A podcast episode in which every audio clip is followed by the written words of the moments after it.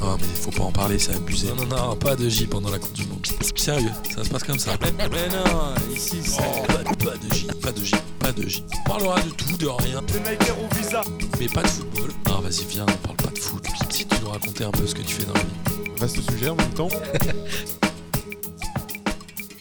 Donc, dans cette émission et dans cette série que vous allez euh, pouvoir découvrir au mois de novembre et décembre, on l'espère avec un maximum d'épisodes, on parlera de tout, de rien, de la vie, du travail, mais pas de football.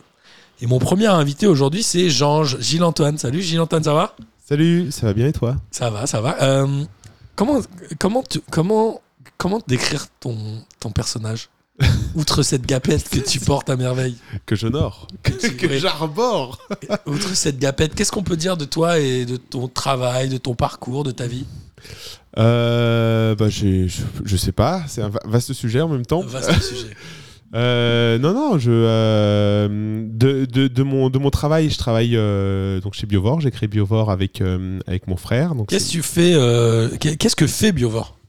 Biovore, c'est une entreprise qui vise à dénicher des produits locaux et de qualité pour les proposer à des restaurateurs parisiens. Ok. Voilà. Locaux, c'est-à-dire Île-de-France, un peu plus loin Locaux Île-de-France majoritairement, parfois un petit peu plus loin. Euh, on, a- on a découvert euh, deux, deux, trois producteurs sympas dans le Lot-et-Garonne, euh, un petit peu en Corse, donc voilà. Et d'où d'où vous est venue cette idée? Alors, on, on sait qu'il y a de plus en plus de bio.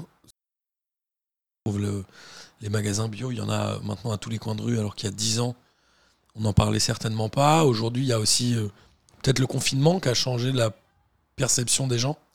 Ouais, alors le, le bio, euh, c'est devenu un peu hype, alors qu'en fait, ça devrait juste être normal. Ouais, je suis. Euh, le, le- le bio, c'est un peu le, euh, la, bouffe normale de, de quand on était gamin, quoi. En fait, euh, c'est c'est juste. Quand nos grands-parents étaient gamins. Non, mais non, mais même nous, même nous, quand, quand, quand, quand on, quand, quand on bouffait, si, attends, quand on bouffait dans, dans les années 90, il n'y avait pas autant de, autant de pesticides que ça. euh. Mais je te rejoins vachement, c'est qu'à un moment, ils disent Erta, le premier truc qui fait du sang nitrite. Pourquoi vous vous en faites avec? Ouais, mais voilà, Pourquoi la, la norme, c'est Mais- pas. euh, Mais parce que, parce que maintenant, le, avant, euh, on allait chez le boucher pour acheter euh, du, du jambon et c'était c'était fait euh, par le boucher ou voilà, par l'éleveur. ouais. Et puis bah, maintenant, ça coûte tellement cher que bah, en fait, c'est plus facile d'aller chez Arta. Et puis bah, entre un truc gris et un truc rose, bah, tu préfères le truc rose. Et je pense que c'est un process petit à petit qui fait que les industriels, au départ, bah, devaient gagner plus de sous, donc mettaient un peu moins de choses bien dedans. C'est un espèce de process vicieux. mon- Et alors, toi, ton rôle, donc Biovore, euh, euh, d'après ce que tu, je vais résumer, tu me dis si je me trompe, mais en Tu gros, vous, vous allez chez des producteurs, vous prenez leurs bons produits et vous, les, et vous faites l'intermédiaire avec les restaurants. Exactement. C'est quoi ton rôle à toi là-dedans? C'est quoi ton poste? Mon poste, c'est que bah, j'ai créé euh, ça avec Géraud. Alors, si on revient un petit peu euh, à, à la genèse, mon frère a fait, euh, a fait Vatel, Nîmes, et donc il a travaillé au Meurice. et C'est notamment- une école de. c'est une école, pardon, oui, d'hôtellerie C'est une école d'hôtellerie. Il y en a une à Paris et une à, et une à Nîmes. La version nîmoise, c'est euh, c'est l'école européenne, je crois. Enfin bref. Euh, Donc, il baigne dans ce, ce milieu-là depuis un petit moment. et depuis tout petit, il aime la bouffe. Depuis tout petit, euh, il a envie de, de travailler dans, dans- dans le milieu gastronomique. Et donc, il a fait les études pour arriver euh, à, à ses fins. Il a travaillé au Meurice, le- le- l'hôtel euh, avec un restaurant triplement étoilé. Et il s'est aperçu que euh, c'était compliqué pour, euh, pour le restaurant d'avoir du bio et du local garanti. Du local moins de 150 km. Parce que, euh, oui, local, 150 km, c'est un truc que vous avez décrété vous ou c'est dans la, loi Non, non, il n'y a rien qui, qui le définit, mais c'est à peu près la norme. C'est ce qui se dit. Voilà, Donc à moins de 150 bornes. Voilà, moins de 150 bornes et bio. Ça, euh, donc le, le- le plus grand marché euh, d'Europe, si ce n'est du monde, c'est Ringis. Ouais. Et ça, Ringis ne peut pas le garantir. Voilà, concrètement, c'est-à-dire que tu commandes des pommes, tu es restaurateur, tu commandes des pommes que, que tu garantis, enfin, tu demandes bio et local, et tu peux très bien avoir des pommes qui sont soit bio, soit locales, mais c'est pas garanti que ce soit 100%. Donc, Il y a une sorte de monopole un peu. De... Enfin, j'exagère, mais il y a 90% des. enfin, faut voir la machine euh, que c'est aussi. C'est Je fa- suis allé avec toi fantastique. une nuit à 4h du mat, c'est incroyable. Ouais, c'est faux. Enfin, c'est énorme. Euh, la- pour le restaurateur, il y a tout. Il y a véritablement tout. T'appelles à 3h du matin, il y a quelqu'un qui est là pour te répondre et tu dis voilà, il me faut ça pour dans 3 heures et les- la personne va te dire oui. Oui, parce qu'en fait, euh, les restaurateurs, ils terminent généralement leur service à 1h du mat. Ils Ouais. refont, j'imagine, leur frigo. Enfin, ils regardent ce qu'ils ont vendu, etc. Et ils ont besoin pour le lendemain midi. Exactement. Donc, Ringis, c'est toute la nuit. Bah, en fait, c'est tout le temps. Si, c'est pas trop le matin. Le matin, c'est- après 9h, quoi. Voilà, de, de 9h, de 9h à 14h, c'est mort. Et après, à partir de 15h jusqu'à euh, jusqu'à 8h du matin, c'est. Euh, bah, bah, t'avais vu, hein, c'est des smirmorques euh, qui passent à toute berzingue, euh, des trucs comme ça. Et on trouve de tout, tu le dis. On trouve du surgelé, on trouve de- des fleurs, on trouve des sapins. Ouais, ouais, On trouve- on était à la. Noël et c'est vrai qu'il y avait une forêt de sapins. C'était ça. On trouve du poisson, de la viande, des légumes. Tu trouves tout, tout, tout, tout, tout. Tu trouves, bah, c'est bien simple, c'est le plus gros marché européen, donc tout arrive à, à, Rungis. C'est pas pour rien que c'est à côté de l'aéroport d'Orly, c'est pas pour rien qu'il y a une gare routière à Rungis, c'est pas pour rien qu'il y a une gare ferroviaire à Rungis, c'est parce que tu trouves de tout. Tu veux des produits africains, tu trouves. Tu veux des produits sud-américains, tu trouves. Tu veux du surgelé, tu trouves. Tu veux du truc qui vient d'être Mais pas du local, par contre. Si. non, non, pardon, je rigole. Tu peux le trouver, mais c'est pas garanti en fait, parce que c'est c'est vraiment un marché tout petit. Alors, j'avais vu un. Oui, le local est un marché petit, mais. Rungis reste gros. Moi, j'avais vu un reportage il y a quelques mois maintenant. Euh, C'était un Toulousain qui montait à Rungis, invité par son fournisseur. Il cherchait des fromages, je crois. C'était un resto ou une épicerie, je sais plus. Le mec va à Rungis, son fournisseur il dit J'ai un super fromage à te proposer. Il vient de Toulouse. Donc le cum, et en fait, il a racheté un fromage qui est certainement produit à les 50 bornes de chez lui, mais il, il- il transite par Rungis. C'est un peu le. Il y a des choses qui n'ont pas de sens. Ah bah c'est la limite de l'exercice. Et c'est un peu ce que vous voulez vous couper, du coup. Nous, ce qu'on veut mettre en avant, au-delà de ça, c'est donc évidemment ne pas passer par Rungis, ne pas ouvrir les frigos de Rungis. C'est exactement ce qu'on ne veut pas faire. Ce que l'on veut, c'est de dire, voilà, d'une part, il y a la saisonnalité francilienne, donc tu ne peux pas tout avoir tout le temps, de un, et de deux, Évidemment. et de il y a des petits producteurs qui n'ont pas les moyens d'aller à Rungis tout le temps parce qu'ils sont dans, dans leur ferme. Tu Qui parles ne de produisent pas assez. qui produisent pas assez. Typiquement, tu parlais de fromage. Il y a des producteurs en Seine-et-Marne qui font de l'excellent fromage, du brie de Meaux, du brie de Melun, des choses comme ça. Enfin, ex- excellent. Mais ils sont trop petits pour aller à Rungis parce que Rungis ça coûte quand même un petit peu. Donc, donc du coup, ils peuvent pas aller à Rungis. Mais pourquoi, pourquoi ils pourraient pas vendre à des restaurateurs parisiens? Et donc nous, on est là pour faire ce lien entre le restaurateur et le producteur. Rapidement, on va terminer sur Rungis, mais euh, si- les gens euh, ont l'occasion d'y aller, je leur conseille vraiment d'y aller au moins une fois. Rungis, c'est une ville dans une ville. Il y a un péage pour rentrer. Ouais, c'est Tu ça. payes pour Ouais, rentrer. c'est 14 euros. Enfin, des cartes d'abonnement, c'est moins cher, mais je crois que le tarif de base, je crois que c'est 14 euros. Donc le, le moindre clampin qui n'a pas de carte d'abonnement, il veut aller acheter de la marchandise à Joinville, un restaurant, il paye 14 euros à chaque fois qu'il entre. Alors je crois que tu peux, je crois qu'il faut, faut que tu aies une carte d'acheteur. Nous, nous, on avait une, euh, on avait une carte d'acheteur euh, métro, pour, euh, je ouais, quoi. exactement, ouais, c'est ça. Donc, euh, donc nous on avait une carte euh, à l'époque où, euh, où on regardait pour les fleurs. Donc du coup on, on avait une carte et pour acheter des sapins, des trucs comme ça. Mais, mais sinon, sinon le truc c'est, c'est qu'il faut avoir une carte d'acheteur. N'empêche que tu peux y aller. C'est hyper intéressant de regarder quoi. Il faut y aller, ouais, c'est assez incroyable. Il faut y aller vraiment aux heures où ça bat son plein, à 3 heures du mat, quoi. Ouais, enfin 3 heures de mat, pas après quoi. Ouais, c'est ça. Ouais, c'est ça. Ouais, c'est assez incroyable. Donc, ok, on a fini avec Ringis, qui existe depuis des années, qui est aujourd'hui un peu la plaque tournante de la restauration Bah, française. Rungis, en fait, qui euh, avant c'était les halles, et les halles étaient devenues tellement gros que du coup ils ont enlevé tout, toutes les halles, et ils ont fait le marché de Rungis. Et ça- Châtelet-Les-Halles, c'était ça au début. Exactement, ouais. C'est en plein cœur de Paris, les halles de Paris, le ventre de Paris de Zola. Quoi. Et hop, ils ont tout enlevé pour euh, faire une structure, euh, une plateforme internationale. Donc, aujourd'hui, vous, vous avez que des clients professionnels, donc des restaurants. Exactement. Pendant le Covid, vous aviez changé un peu votre modèle? C'est exactement ça, en fait. Euh, donc, on travaille avec des restaurants. On est quand même une petite structure, une jeune structure. Et est arrivé le confinement avec le Covid. Euh, et là, là, on avait des commandes en cours chez les producteurs. Et les producteurs nous ont dit bah, Qu'est-ce que je fais de ta commande? Est-ce que je te la garde ou pas? Donc, Nous, on s'est dit C'est juste impensable de, de, de laisser le producteur avec des produits. Donc, non, non, vas-y, viens, on te prend la commande. Alors, deux choses. Il y a deux personnes qui nous ont énormément aidés. Il y a le chef Guillaume Gomez de l'Elysée qui nous a dit si jamais vous avez des produits sur les bras, je vous prends tout.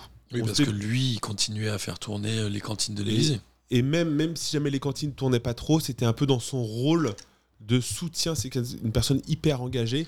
Et c'est dans son rôle de soutien euh, envers les, euh, les sourceurs de talent comme nous, envers les, les- les producteurs. Donc il a dit allez-y, on va, on va rien jeter, on se débrouillera, on fera des dons, peu importe. Première chose. Deuxième personne, c'est François-Régis Gaudry de France Inter qui nous a beaucoup aidé parce que Géraud a eu l'idée de faire des paniers. Oui. euh, des paniers pour les, pour les particuliers.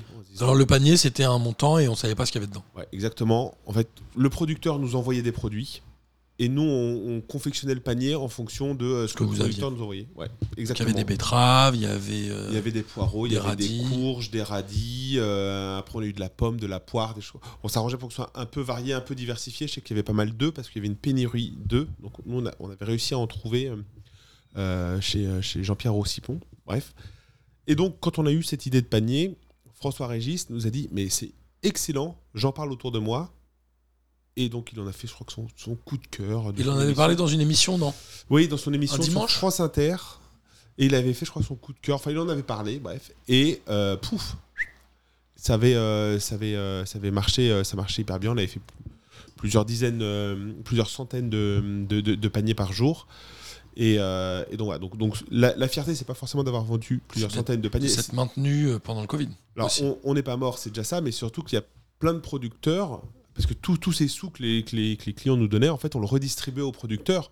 Et donc, c'était ça qui était chouette, c'est qu'il y a plein de producteurs qui ont maintenu leur activité et Alors- qui ont pu continuer à embaucher des personnes pour que, pour que du coup, la- enfin, l'activité se maintienne. Biovore, ça a été créé en quelle année? On l'a pas dit 2018 2000, euh, alors oui, c'était créé en 2018, je crois qu'on est sur le projet depuis 2016. Ok. Et du coup, tu as été aussi aux premières loges pour voir euh, comment ça s'est passé pendant le Covid entre les producteurs et les restaurateurs? C'était dramatique ou pas?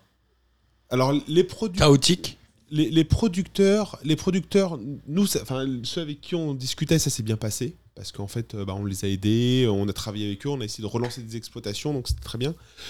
Les restaurateurs ont été particulièrement bien aidés par l'État, donc c'est pour ça qu'il y a eu presque aucune grogne de la part des restaurateurs, ou alors les grognes de restaurateurs c'était à l'encontre d'assureurs. Oui. Euh, mais, mais sinon, vis-à-vis de l'État, en fait, ils ont été très bien, très bien aidés. Se posera la question au moment du remboursement de ce fameux prêt garanti par l'État, ouais, ce fameux PGE. Donc euh, bon, ça après ça c'est une euh, question. Enfin, j'ai l'impression que le problème est repoussé, repoussé. À un moment, faudra, faudra y répondre. Mais globalement, pendant cette période, les restaurateurs ont été très bien aidés. Et euh, au niveau des particuliers, tu penses qu'il y a eu un changement, un changement de vision sur la nourriture et ce genre de truc ou selon toi c'était euh, juste la hype du moment et c'est finito hélas, je pense que c'était la hype du moment parce que euh, deux choses, on- voit que nous, on a vendu énormément de paniers. Dès qu'il n'y a plus le confinement, on n'a vendu plus aucun panier, mais, mais brutalement. Genre du jour au lendemain ça s'arrête. Du jour au lendemain, tu fais moins 90% de ventes, tu vois. Ouais. Soit. J'ai rouvert les, les maisons, c'était finito. Non, non, mais c'était ça. Et, et à côté de ça, tu vois que euh, et ben, du coup, les épiceries bio locales ont marché, mais maintenant elles commencent à ne plus très bien marcher. Ouais, Il c'est en a vrai. plus d'une qui ferme. C'est vrai. Et tu vois que des Carrefour et compagnie euh, font, euh, vendent énormément. Donc ça, voilà, déjà un premier renseignement. Je, je pense que les gens avaient beaucoup de conscience. Beaucoup de bonne volonté. Voilà, et puis bah, dès, que, dès que ça s'est lâché, euh, bon, bah, on revient, euh, on revient sur, sur, sur, sur de, mauvaises des histoires de notions économiques aussi, non Avec tout ce qui se passe en ce moment, euh, l'inflation, tout ça, les gens ont peut-être moins d'oseille aussi. À, à l'époque, il y avait ça coûte plus cher de manger local quand même. Ça- Étrange, bizarrement. alors, après, c'est comme tout. C'est- si jamais tu manges local comme tu manges international, enfin, forcément, moi, quand je fais de la cuisine, euh, je, je, je mets moins, je mets moins à manger et je vois bien que bah, mes, mes- deux enfants, ils sont tout autant nourris avec un petit peu moins parce que du coup, les apports euh, organoleptiques de, de, de l'aliment, quand il n'a pas été mille fois transformé, quand il a, quand il a été à maturité, et ben en fait, t'as pas besoin d'en mettre des caisses, quoi. Donc, donc, donc, si jamais tu prends ça là-dedans, et ben du coup, non, ça te coûte pas plus cher de bien manger. À un moment, la facture, oui, si ça coûte plus cher de bien manger. C'est-à-dire que quand tu achètes ta, ta botte de carottes, elle coûte plus cher quand elle vient euh, de Seine-et-Marne que quand elle vient euh, du Maroc. Et pourquoi C'est pas logique? Pourquoi c'est pas logique? Parce que. euh, Techniquement, il y a pas de. Tu te dis, bah, elle est moins loin. Pourquoi je la paye plus cher? Bah oui, mais parce que du coup, tu payes, euh, tu payes le producteur euh, plus cher. Tu, La lui- main d'œuvre du producteur plus cher? Oui, ou même si c'est un producteur, lui il va être tout seul, donc du coup il va, il, il va répercuter euh, le, euh, le, le- le tarif euh, di- directement. Enfin, tu sais, Ouais. Alors que, euh, au, enfin, je prends l'exemple du Maroc, euh, je, je pense à Bilal, j'ai rien contre Bilal. mais, Rien contre le Maroc, donc Voilà, le oui, Kenya rien où il y a les, où il y a les, euh, mais- les haricots verts, parce que voilà, cette bah, saison. voilà, exactement. Et ben, la main d'œuvre est hyper basse. Ouais. enfin, Donc c'est le ça qui fait varier le prix finalement. C'est ça parce que même les coûts de transport n'influencent pas sur ce prix-là. Pas assez. Et- C'est trop famélique. Exactement. Pour l'instant, mais est-ce que ça va pas changer aussi avec euh, ce qui se passe Et peut-être puis c'est très industrialisé. Là où nous, eh ben, du coup, on va cueillir à la main ou alors cueillir en machine et puis tu vas l'acheter en vrac. Eux, enfin, quand tu regardes, quand ça vient du Kenya, c'est en barquette sous cellophane, au carré, au cordeau. Ouais, calibré. Ouais, c'est pas du tout là. Enfin, t'en as, un- t'en as un où c'est une industrie Ouais, c'est et ça. l'autre où c'est une production artisanale. Et rien que ça, toi, c'est. euh, regarde, une voiture qui a été faite par une personne, elle va te coûter des millions. Une voiture que tu achètes chez Peugeot, elle va te coûter quelques milliers d'euros. Je comprends. Et euh, comment tu trouves tes producteurs? Alors, au départ, il y a une agence qui s'appelle, donc nous on est bio. Euh, T'as une agence qui s'appelle l'agence bio qui recense tous les producteurs bio. du, de France De France. de France. Donc nous on s'est focalisé sur l'île de France. Et quand je te dis que Biovore a été créé en 2018, mais qu'on est sur le projet depuis 2016, c'est que pendant deux ans, on a, fait, on a sillonné l'île de France pour rencontrer ces producteurs bio. Parce que le label bio, c'est un label d'État et qui garantit qu'il n'y a pas de pesticides, euh, ou, plus exactement que les intrants, tous ces pesticides sont maîtrisés et tu mets pas tout et n'importe quoi là-dedans. Après, tu vas nous reparler de ce que c'est que le bio. Mais vas-y, continue. Donc, donc il y a ça, et on a rencontré les producteurs pour savoir si, donc une fois que cette première sélection était faite, si jamais eux étaient bien câblés, c'est-à-dire si jamais ils avaient la philosophie de la bio, de l'agriculture biologique, à savoir pas forcer sur la culture. Parce qu'il y en a qui Bah. font du bio pour le business. On a rencontré, voir. On, on en a rencontré où le label était plus important que euh, la façon de produire. Ah, où euh, bah, du coup les vaches généralement c'est une monotraite. Et ben il y en a qui, même si elles étaient en bio, ils faisaient une triple traite ou une double traite. Monotraite, c'est-à-dire traiter une, fois, par jour. Une fois par jour, exactement, pardon. C'est une fois par jour. Parfois, il y en a qui faisaient le matin, le soir. Du coup, ils sont plus bio s'ils restent bio? Si, c'est pas un critère du bio. Le bio, c'est vraiment en termes que va manger l'animal. Ok, ok. ok. Alors attends, vas-y, on va reparler du bio. Donc, vous avez d'abord euh, checké les gens, vous êtes allé les voir, Voilà, vous et avez dit, ok, on s'entend bien ou on s'entend pas. Voilà, exactement. Et ceux, qu'on- ceux où on s'entend bien, on, on a choisi leurs produits, on, l'a- on les a envoyés chez des chefs, les produits, pas les gens, Pour tester Oui. pour le tester. Et euh, les chefs nous ont fait des retours en disant oui, tiens, ça, c'est pas mal, non, ça, bof. Et on a fait cette sélection de produits comme ça. Et Biovore n'existait pas encore Pas officiellement. Biovore n'existait pas encore officiellement et on l'a créé euh, quelques mois après, une fois que les gens nous ont dit, euh, les chefs nous ont dit, waouh, donc c'est hyper bien, euh, ta courge elle est hyper belle, hyper bonne, vas-y. Et, et donc, le bio, c'est quoi? Parce qu'on parle du bio, alors le local, on comprend. Alors, le, le lab, c'est un label, C'est un vrai label, contrôlé par l'État, ou en tout cas, il y a des critères d'État, c'est un label d'État. Donc Ok. tu as, plusieurs labels. Label rouge, par exemple, c'est un label d'État. qui est plutôt pour la viande, les volailles. Exactement. Tu as le bio, c'est un label d'État. Le bio, c'est. En fait, il, il- il vérifie en quoi l'impact environnemental du légume. Ok. C'est-à-dire que quand tu fais pousser ton légume, quel impact ça a Est-ce que déjà le fait de faire des légumes de saison est un impondérable obligatoire pour être bio? Évidemment, parce que tu, tu ne peux pas faire pousser une tomate en hiver Sans si la sans artifice. Ou obligé- un ananas, par exemple. Oui, mais, non, mais c'est exactement sûr, ça. bien Tu, as besoin d'artifice. Tu as besoin d'une serre chauffée. Tu as besoin de, mettre, de, de mettre des produits pour à la Donc, croissance. serre chauffée, impossible d'être bio. Se- Serre chauffée. Alors, je ne crois pas que la serre chauffée soit un des, un des arguments pour le bio, tu vois. Tu vois, parce qu'en en fait, c'est juste un environnement et c'est absolument dégueulasse, la serre chauffée, toi. Mais je pense pas que ça rentre dedans. C'est là où connaître le producteur, c'est important. Ouais, ok. Donc, produire de saison et ne.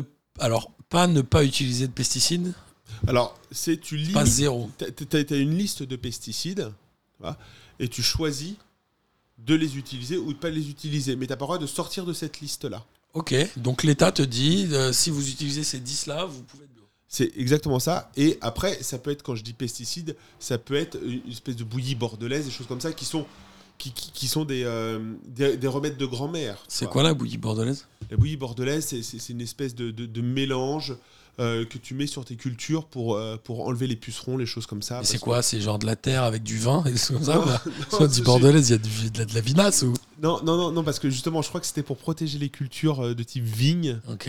euh, et, et Mais il n'y a pas de pesticides dedans. C'est que des produits naturels. c'est que des produits na- naturels, mais parfois, genre. Tu peux booster un peu, quoi. non, tu peux pas booster, mais genre, tu peux mettre, je, je crois, dans les trucs pas très Cognac. cool. Je crois que c'est tu, tu peux mettre euh, du soufre ou du cuivre, je sais pas. Et c'est des trucs pas forcément très bons, mais tu as le droit de le mettre en Ah, petite quantité. euh, Voilà. C'est euh, c'est un peu la limite de l'exercice. Mais tu pars du principe que, ok, le bio, c'est peut-être pas un label fantastique, Mais c'est déjà bien. mais c'est une, première- une première base, en fait. Après, tu fais ta sélection euh, là-dedans. Nous, on a rencontré des producteurs avec qui on travaille pas, mais on a rencontré des producteurs qui, qui, qui faisaient des pommes, par exemple. Et ils disaient, bah, moi, je suis mieux que le bio. J'ai pas l'agrément bio, mais je fais mieux que le bio parce que je mets pas de cuivre. Alors qu'en bio, pour les pommes, tu as le droit de mettre du cuivre. Voilà. Pourquoi ils ont pas les labels bio, ces gens-là, du coup? Ils font pas la démarche? c'est exactement comme le restaurant étoilé. Qui va avoir une fois l'étoile Si jamais il l'a pas la deuxième année, ben d'un seul coup, en fait, il est nul.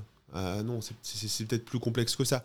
La personne qui a le label bio, si jamais l'année d'après, elle l'a pu, ah bah, c'est parce que du- d'un seul coup, il a mis plein de pesticides. Bah, non, peut-être peut que c'est pour d'autres raisons. Comment tu contrôles ça, en fait? Mais en fait, Il y a un mec qui vient ouais, t'as des- t'as- l'organisme. Alors, je sais pas. Je sais pas quel ils font de des prélèvements tous les X années, ils viennent Oui, chez toi, nous- ils prélèvent la terre. Nous, on a eu ça. hein. Nous, nous, on a eu des, euh, la direction générale de la répression des fraudes qui est venue et qui a dit bah voilà, vous êtes bio, hop, je prends trois produits dans votre chambre froide et du coup, je les teste.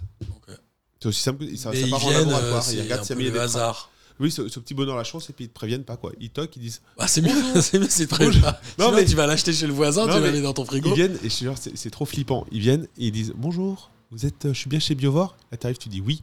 Et là, comme dans, comme dans les films quoi. Ils sortent, ils sortent les, les cartes. Tu sais quand il fait bonjour, DGCCRF. On vient et là, tu sais, tu peux plus bouger quoi. Tu sais, ils disent hop, on va tout de suite dans la chambre froide et on va contrôler. T'as cru que c'était les Schmitt un peu oui, mais c'est un peu ça. En vrai, c'est mais c'est un peu une grosse pression. Et après, t'as attendu trois jours en disant Qu'est-ce que la tomate, elle était bio et tout Non, bah non, bah moi j'ai, enfin moi j'ai pas de, j'ai pas de souci là-dessus, tu vois. Enfin moi après c'est le producteur qui me vend ça, il me vend ça en tant que bio, donc Ouais.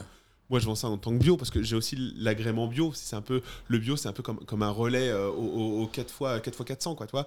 C'est, du coup, tu passes le relais et si jamais t'as pas, si jamais t'as pas l'agrément bio, tu peux, tu peux pas prendre le Je relais. comprends. Donc Et- nous on a, on a le relais pour euh, délivrer au restaurateur l'agrément bio. Donc le bio, c'est bien, mais c'est pas encore optimal. Enfin, c'est pas optimal. Si, c'est optimal parce que c'est maîtrisé. Hum, c'est quoi la permaculture? Je sais qu'on en parle souvent et je, je- je vois ce que c'est. En gros, on laisse tout pousser. C'est un peu le bail. Mais c'est- enfin, j'imagine qu'il y a Le bail, de le bail, nuances. c'est, le bail, c'est tu, tu, tu recrées la nature. C'est-à-dire que, c'est-à-dire que Tu le laisses faire. Non, non, non, non, je, je pense que c'est plus complexe que tu laisses faire. C'est-à-dire que tu recrées un écosystème dans ta ferme, ta, ta ferme en permaculture, tu recrées un écosystème autour de ça. C'est-à-dire que euh, tu vas créer des, des- des zones un peu forestières ou semi-forestières pour créer de l'ombre naturelle pour que certaines plantes puissent se développer. Tu vas te faire un petit étang pour que, euh, je genre le maïs, par exemple, si tu plantes un peu de maïs, et ben le maïs qui a besoin de beaucoup d'eau, c'est pas grave, il a l'étang, donc du coup, tu n'as pas besoin d'arroser.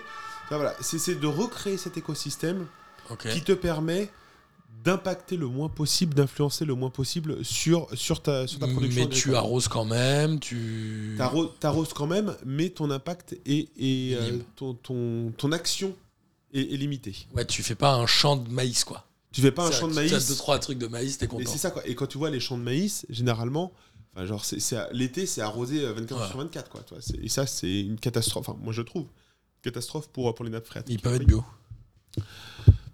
C'est la limite de l'exercice. Non, je vrai. pas, je je. Et est-ce qu'il y a des produits que vous vous refusez à vendre euh, Oui. Alors bah, à propos de. Par exemple, le- s'il y a du maïs bio local, euh, enfin, t'as peut-être pas ce sujet-là avec le maïs, mais est-ce qu'il y a On des a- produits comme On ça n'a que tu pas ce sujet-là avec le, avec le maïs, mais je pense notamment à, à un producteur en Corse qui nous disait bah ça y est, je fais des avocats. Et bah on s'est dit bah euh, non. En fait, l'avocat c'est c'est quelque chose qui, qui, qui consomme énormément d'eau. L'avocat, ça vient beaucoup d'Amérique du Sud. hein. Ça vient d'Amérique du Sud et lui, il a réussi en Corse à en faire. Et ben, on a des producteurs qui nous disaient, ah, enfin des restaurateurs qui nous disaient, super de l'avocat corse. Bah, viens, je te donne le numéro, tu te débrouilles avec Ouais, lui. je Moi, je veux, je. Peut-être c'est des avocats secs. Peut-être que c'est des petits avocats secs, on sait pas. Je- mais, mais je crois pas. T'es pas allé vérifier. Bah, en tout cas, il nous a envoyé un colis et c'était pas très Ils sec. ils C'était très bon. Non, mais en vrai, ce qui est, ce qui est dingue, c'est que c'était très bon. Et c'est là où tu te dis, faut vraiment que je sois fort déontologiquement. Parce que, parce que sinon, en fait, euh, proposer des avocats corses, il y en a plein qui le prendraient, toi. Mais à un moment, tu te dis, bah euh, non, enfin, il y a une limite. Il a pas euh, besoin de toi, lui, pour faire son fric, j'imagine. Non, il n'a pas besoin de moi, mais les restaurateurs, quand, quand tu leur dis ça, ils disent Ah, c'est hyper bien, c'est de l'avocat corse, je suis pas obligé d'aller euh, d'aller le chercher euh, en Argentine ou au Pérou. euh. Parce que, typiquement, après le quinoa, on a du quinoa en Ile-de-France, alors que c'est un truc d'habitude plutôt péruvien. et ben on a réussi à en faire pousser en Ile-de-France. Mais ça, ça va, ça c'est pas, euh, c'est pas très, euh, très énergivore le quinoa. Ok. Bon, je- Écoute, je ne savais pas, mais c'est fascinant. Et est-ce que vous vendez des produits finis? Tu parlais de fromage, mais est-ce que vous vendez d'autres trucs? Euh, oui, oui, oui. Si on vend des produits finis, alors, alors après il y a des, euh, il y a du miel dans, dans les produits finis. Il y a le miel et la confiture Ouais. comme produits finis. Euh, après, on est plutôt pour travailler avec des restaurateurs. Le restaurateur, il n'est pas hyper fan du produit fini Ouais, dans le sens où euh, bah, c'est lui. euh, genre, si jamais tu dis tiens, j'ai une super sauce tomate, il me dit bah envoie-moi plutôt tes tomates et puis moi je vais me faire ma propre sauce tomate. Bien sûr. Ça va coûter moins cher et puis je maîtrise vraiment ce qu'il y a à l'intérieur. Et mets-moi un ou deux avocats corse au passage, ça me fait plaisir. Cadeau. ça me fait plaisir.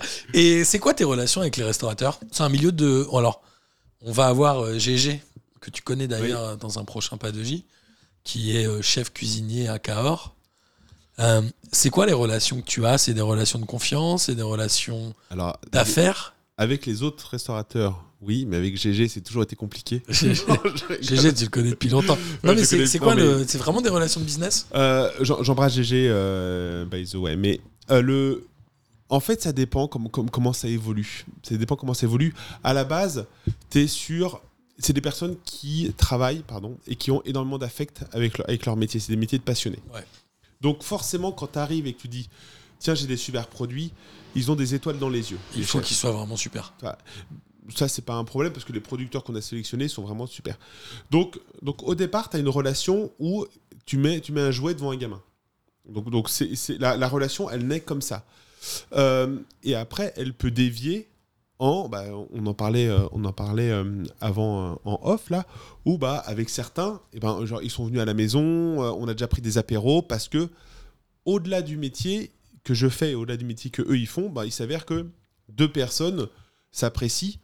Donc du coup bah ok très bien bah on va boire un coup ensemble vu que en fait on peut parler d'autre chose que de la bouffe et puis on, on se- on se marre bien quoi. Mais c'est souvent un milieu où les restaurateurs vont chez les autres restaurateurs, etc. Non, il y a un côté un peu. euh, C'est très créatif. J'allais dire consanguin, moi, mais c'est pas. Non, non, c'est trop non. péjoratif. Non, parce qu'en fait, c'est très créatif. Bastien, Bastien euh, enfin notre copain euh, Bastien, Bastien Vives, là, qui est dessinateur, il lit plein d'autres plein Oui, BD. Voilà. Et ben c'est pareil. Il pour- regarde ce qui se fait, quoi. Voilà. Et ben pour un chef qui a une, deux étoiles, et ben il va manger dans d'autres restaurants étoilés pour savoir comment ça se passe, ce qui se fait, euh, les, pas forcément copier, mais juste se dire ah tiens il a fait telle association de saveurs, c'est malin, c'est intéressant, et voilà. Et, et tu verras toujours, un, un chef qui est un minimum engagé, Il ira lui et, et sa brigade manger dans d'autres restaurants pour que du coup de nouvelles idées naissent. Et euh, on parlait tout à l'heure des étoiles, etc. J'imagine que c'est une certaine pression pour eux. Oh. certains cuistots qui ont un niveau et ils, ils vont le chercher, j'imagine. Alors, si tu veux, si tu veux voir la pression que c'est, tu regardes la tête de Jean Imbert lors des dernières euh, remises des étoiles du guide Michelin, et tu, tu regardes juste sa tête quand il a appris qu'il avait une seule étoile. Au lieu de? Au lieu de deux, bah, lui, je pense qu'il en visait deux. toi. Ok, mais il en a jamais eu deux avant.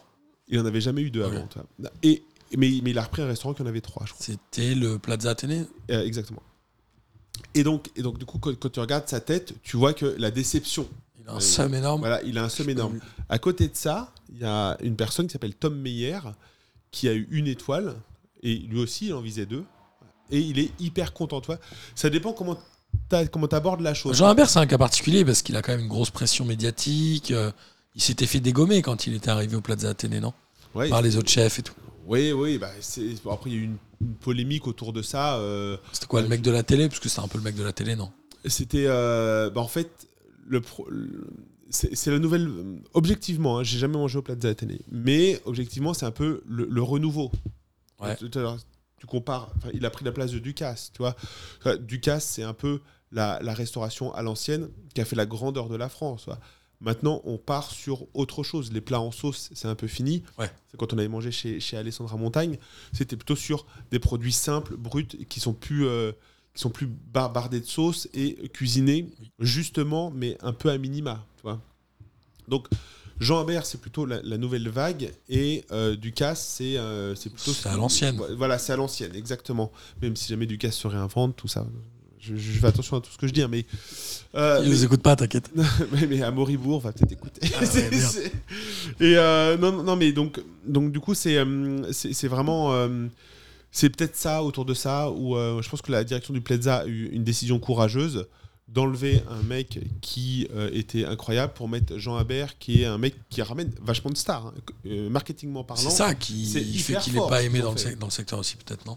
Il est. Le cuisinier des stars, quoi. Cuisine pour Pharrell Williams. Et... Ouais, et bah, il faut bien qu'il y en ait un. Non, mais toi, enfin, moi, moi, ça, moi, ça non, me- mais j'aime bien moi, cette ça me dérange pas, hein, ça me dérange pas. Enfin, à la limite, il, il a, il a une, enfin, qu'il ait la hype, bah, c'est bien. Enfin, c'est chouette, quoi. Ça fait parler du milieu. C'est juste, est-ce qu'il fait de la bonne cuisine, tu vois euh, Et visiblement, il a quand même une étoile au guide Michelin, et c'est quand même quelque chose d'avoir une étoile. euh, Tu vas manger chez Lucas Carton, tu vas manger chez, chez Granit, qui sont des excellentes adresses. Tu vas te coltiner un- un- une étoile, c'est quand même assez dingue. Ouais, c'est vraiment fou. Moi, j'étais allé une fois de ma vie au. Le truc qui est euh, place Vendôme, là. Comment ça s'appelle? Au Ritz. Non. Le carré des feuillants? Ah oui, un petit peu plus bas. Ça là, oui. existe? En sous-sol. Je sais plus. C'était il y a Où des tu as une énorme euh, quille. Tu rentres, tu as une énorme quille. Je me souviens Tu plus. dois faire genre 5 mètres de haut. Ouais, alors du coup, ça a été revendu. Ah, ok. Mais, mais, mais si, mais c'était, euh, ça, ça avait, euh, ça avait une étoile ou deux, je crois. Je crois que ça avait deux étoiles le carré de feuillant. Ça veut dire qu'une fois, j'ai mangé dans un deux étoiles. Ouais. Putain. Putain, T'es vraiment bourgeois, quoi. Ouais. Non, t'avais d'habitude, je mange chez ma mère, tu vois. Euh, ouais, c'était bon. C'était franchement bon. C'était franchement, ouais. t- Mais. euh, T'avais quel âge? J'avais 28 ans, peut-être. Ah oui, donc, euh, donc du coup, t'avais déjà une, un- une expérience culinaire développée, quoi. Ouais, mais j'ai pas du tout aimé le décorum. J'ai pas aimé euh, les mecs habillés en costard euh, qui t'amènent. euh, j'ai- J'aime pas ça. En fait, c'est pas mon truc. Ouais, c'est pas ton kiff. Non, c'est pas mon kiff. Ça te dérange plutôt que ça, ça, ça sert la, la- la cuisine, quoi. Ouais, ça me dérange de me faire servir à ce point-là, euh, moi, le clampin de base. Tu vois ce que je veux dire? En même temps, je trouve que ça devrait déranger n'importe qui de se faire servir comme ça. Je sais pas, j'ai pas aimé. Bah, J'ai Ouais. trouvé la bouffe extraordinaire, mais j'ai pas aimé le, le cadre. La, la- la nouvelle tendance veut que euh, tout ce service reste chic, élégant, mais décomplexé. C'est-à-dire que euh, tu, tu as... Genre, tu- dis salut frérot, alors voilà une escalope. C'est comme ça. C'est pas comme ça, mais si jamais, par exemple, imaginons, enfin, je te parlais de Granit avec Tom Meyer, si jamais tu vas manger chez lui un jour euh, avec, euh, avec qui tu veux, je, je, je- je suis là si tu veux. Mais je sais pas, c'est qui Granit? Ah bah, Gra- Granit, c'est euh, Tom Meyer, c'est euh, bah, c'est pareil, c'est comme Jean Habert, c'est l'avenir de la cuisine. C'est où? C'est euh, rue Bayeul, c'est métro Louvre-Rivoli dans, dans Paris, quoi. D'accord. Et, euh, et ben, tu vas là-bas, t'as- pas de gens en costume, ils sont juste en chemise blanche et puis pantalon beige. Après, c'est Ça, ça me gêne aussi le beige. Non, je rigole. Le blanc, ça va? Ouais, le genre, ça va. Non, mais ouais, il y a un truc comme ça où euh, peut-être qu'il y a 10 ans, euh, c'était euh, la norme d'être servi par des pingouins. Peut-être que la norme actuelle, c'est euh, d'être par des mecs euh, qui sont en sarouel et Oui, mais c'est ça. c'est un peu ça. Les temps changent, quoi. Exactement. Il faut l'accepter. Peut-être qu'il faudrait que j'ai les moyens de me refaire un 3 étoiles. Non, non, mais, ou mais un va- 2 étoiles. a- avant, en vrai, c'est mais tu veux apprécier un 3 étoiles, fais-toi un- un- une étoile plusieurs fois. Bah oui, sinon, il faut que je me mouille la nuque. si Non, je vais en 3 c'est- étoiles C'est direct, exactement ça. je vais, je vais être mal, je vais tomber. Ah. non, mais tu je pense que tu n'apprécieras pas. euh, c'est- Moi, j'avais discuté avec Tom, le chef de Granit, justement, et qui m'avait dit en fait, en fait, il y a- une bibliothèque de saveurs. Soit tu l'as, soit tu l'as pas. Et, et- et dans, et dans- dans- ta bibliothèque, soit tu as trois bouquins. Moi, j'ai- moi, dans ma bibliothèque de saveurs, j'ai pas des masses de bouquins, tu vois. Moi, j'ai ma grand-mère, elle faisait à manger. Non. Mais c'est un souvenir de ton enfance. Ouais, ça, c'est ça. c'est ça. Ouais, c'est ça. Un petit bonbon. Ah, oui. Comme dirait François-Régis Gaudry, que j'adore. hein. Mais, mais- mais donc, du coup, ta, t'as ta bibliothèque de saveurs, soit elle est remplie, soit elle est à moitié remplie. Et donc, du coup, tu vas capter plus ou moins euh, les, les ingrédients d'un plat. N'empêche que tu auras toujours cette émotion. Est- Est-ce que tu vas kiffer ou pas un plat? Ok, ok, ok, ok. Ok, c'est intéressant euh, ce que tu racontes. Et euh, c'est quoi l'avenir de Biovore? C'est vous allez pas revenir vers du particulier Non, non, non, non, non, on vient pas vers du particulier, on reste sur ce qu'on sait faire, c'est le professionnel. Bon, L'avenir de Biovore, c'est euh, de grossir tranquillement, euh, continuer à avoir de nouveaux clients, euh, des clients avec qui on a des relations. Pas forcément de changement de modèle. Non, non, non, on a- un modèle qui, est, qui fonctionne bien, qui est rentable. Cool. Voilà, là-dessus, on est. on- l- l- la seule étape, en fait, suivante, c'est d'avoir plus de clients. On continue tel qu'on est. On n'a pas, pas du tout besoin de se réinventer, vu que le business model qu'on a est pertinent. Le, on est juste en phase de croissance, en phase de recrutement, donc pour avoir plus de clients, enfin ce cercle vertueux. Euh, au moment un peu charnière où il faut faire les bons choix pour, euh, pour décoller, quoi. Ouais, je pense que je pense qu'enfin on sait très bien où on veut aller avec Géraud, avec mon frère, donc euh, donc là-dessus c'est pas un souci. On sait les choix à faire. Faut juste que bah, les, les choix soient faits, puis que les choses s'enclenchent progressivement. On n'a pas envie euh, du tout de concurrencer les, les géants de Rungis. Euh, Il y a de la place pour tout le monde. On n'a pas envie d'être trop gros, surtout pas trop gros, parce qu'on n'a pas envie de tomber dans, euh, bah, dans ce fameux genre, bah oui, mais du coup, tu as une pomme, mais elle n'est pas bio, ou alors elle n'est pas locale, désolé. Non, non, on veut garantir euh, notre, notre, notre, valeur ajoutée et puis notre, notre promesse. Et, et pas changer de ça. Donc juste grandir tranquillement, une croissance maîtrisée. C'est un boulot enrichissant, humainement. J'ai co- j'ai commencé ma carrière professionnelle chez Total, dans le milieu de la Formule 1, En com, en com. Donc autant te dire que ça fait un, un- un- un grand écart avec, euh, avec ce qui se passe, euh, avec ce que je fais maintenant. Bon, après, j'ai eu, des phases d'évolution avec le milieu associatif dans lequel j'ai travaillé. Donc c'est pas un revirement, un revirement du jour au lendemain. Mais, mais c'est sûr que entre mon tout premier job, qui était hyper enrichissant de par la nouveauté du fait de travailler, et maintenant, le- l'en- l'enrichissement que, j'ai est, euh, forcément euh, différent. Là, j'apporte du sens. Tu sais que j'ai deux enfants et quand tu parles à tes enfants et que tu dis bah tiens c'est c'est quoi ton qu'est-ce qu'il fait papa? Bah, papa il vend des légumes à des restaurants parce que tu comprends faut bien manger tout Alors ça. moi j'ai vu ton fils, il connaît tous les légumes de la terre. Ça c'est pas mal. c'est l'objectif C'est pas une salade, c'est une blette. Ok, ça va, tais-toi. Ça ressemble à une salade. Même moi, il me calme. oui bah c'est bien Ouais, c'est bien. Adam président Ouais, c'est bien. mais mais c'est euh, c'est non non mais quand, tu fais quelque chose t'as envie t'as envie d'apporter euh, t'as t'as envie que la société aille, aille un petit peu mieux donc si jamais tu on, on voit que la société peut par moment euh, all- aller un petit peu de, de, de guingois donc aut- autant qu'elle aille un petit peu mieux et qu'on euh, et, et apporter cette petite pierre à l'édifice voilà Finalement, t'as un métier un peu dans l'air du temps, quoi. je suis trop mainstream Bah ouais, c'est ça, c'est ouf de dire, ouais, avoir du sens au travail. Ok, et tu fais beaucoup d'heures ou pas? Trop Ouais, Chloé, trop. Chloé- Chloé te dirait que j'en fais beaucoup trop ouais. Je sais pas je dois faire euh, je dois faire 10 12 heures par jour ouais. Ouais, c'est un peu beaucoup. Ouais. Bah, c'est un peu beaucoup, euh, surtout que je commence pas tôt, quoi. Je commence, je commence vers 10h, donc... euh, Bah ouais, mais pourquoi tu commences, commences à 8 heures? Non, bah bah, j'ai les enfants, tout ça, c'est... Non, mais je comprends. Mais du coup, c'est un métier passion comme les restaurateurs. En fait, tu tournes. Et puis comme les producteurs, j'imagine. En fait, c'est... euh, si jamais tu regardes la rentabilité du truc, c'est pas du tout... Enfin, le, le- le temps investi et le salaire euh, reçu, les chiffres sont pas bons, Kevin. Mais... mais Je m'appelle pas Kevin. Oui, Qu'est-ce qu'il raconte? Mais, mais c'est... Si jamais d'un seul coup tu mets de la passion, et ben, Ouais, c'est un autre eh ben, dans, ce, coup- dans- dans ce coup c'est c'est irrationnel et, euh, et oui bah euh, ça vaut. euh, ouais, t'as d'autres choses qui t'enrichissent, quoi. non, ça, et puis tu te dis qu'à un moment, genre à un moment je serais bien payé, à un moment je voilà, enfin c'est c'est- c'est- le- la, la- la question de l'argent est plus centrale en fait. Et est-ce que tu conseilles aux gens qui nous écoutent de travailler dans ton domaine Alors peut-être pas euh, dans une boîte comme la tienne parce que c'est un peu particulier et qu'il n'y en a pas 10 000 j'imagine, mais au moins dans le secteur, Alors, restauration, production. Bah, euh, Au-delà de ça, je dirais surtout aux gens qui se font chier dans leur boulot de vraiment prendre le courage de, réfléchir et de se dire voilà qu'est-ce que je qu'est-ce qu'est-ce que je peux faire, qu'est-ce qui me botte en fait dans la vie et euh, réfléchir très fortement à savoir si jamais ils peuvent faire un truc qui, euh, qui le botte, quitte à ce que quitte à ce que du coup c'est ils passent beaucoup de temps euh, à, à- à- au travail. Après, c'est une histoire d'équilibre. De, de- Mais, mais ça, et après, si jamais ils veulent créer leur structure, là, je leur dirais d'être bien accompagnés parce que c'est vraiment, enfin, créer une entreprise, c'est. euh, Chambard, non? Ouais, c'est- c'est c'est vraiment, enfin, moi, j'ai cette chance de pas m'en occuper. C'est Géraud qui, qui gère, euh, qui gère ça. L'administratif, le machin, l'enfer, non Ah mais c'est euh, tu tu t'imagines pas la complexité. Alors tu es, très bien aidé- paradoxalement tu es très bien aidé par l'État en, fait, en, en termes d'aide, de choses comme ça financières. Mais les services administratifs de l'État te demandent des paplards dans tous les sens. Et puis, et puis dès, que- dès que tu as deux minutes de retard, bram. T'as t'as le coup près qui tombe. C'est, non, c'est, là-dessus, faut être bien accroché ou bien accompagné parce que ça peut te dégoûter. Tout, Ouais, tout je ces- pense. tout, tout, tout ces- ce process administratif peut te dégoûter d'un métier que tu adores, tu vois. Ouais, je comprends. Mais en même temps, euh, c'est des métiers, comme tu dis. L'administratif, euh, Oui, la compta, c'est un boulot. Le mec qui est, qui est coiffeur, il va pas s'inventer comptable, en fait. Je suis d'accord, mais sauf qu'au départ, quand tu crées ta boîte, euh, t'as pas, pas les Bah moyens ouais, de te payer ça. un comptable. Quoi. Donc du coup, tu fais toi-même ta propre comptabilité. Ouais, c'est ok, ça, tu- c'est compliqué.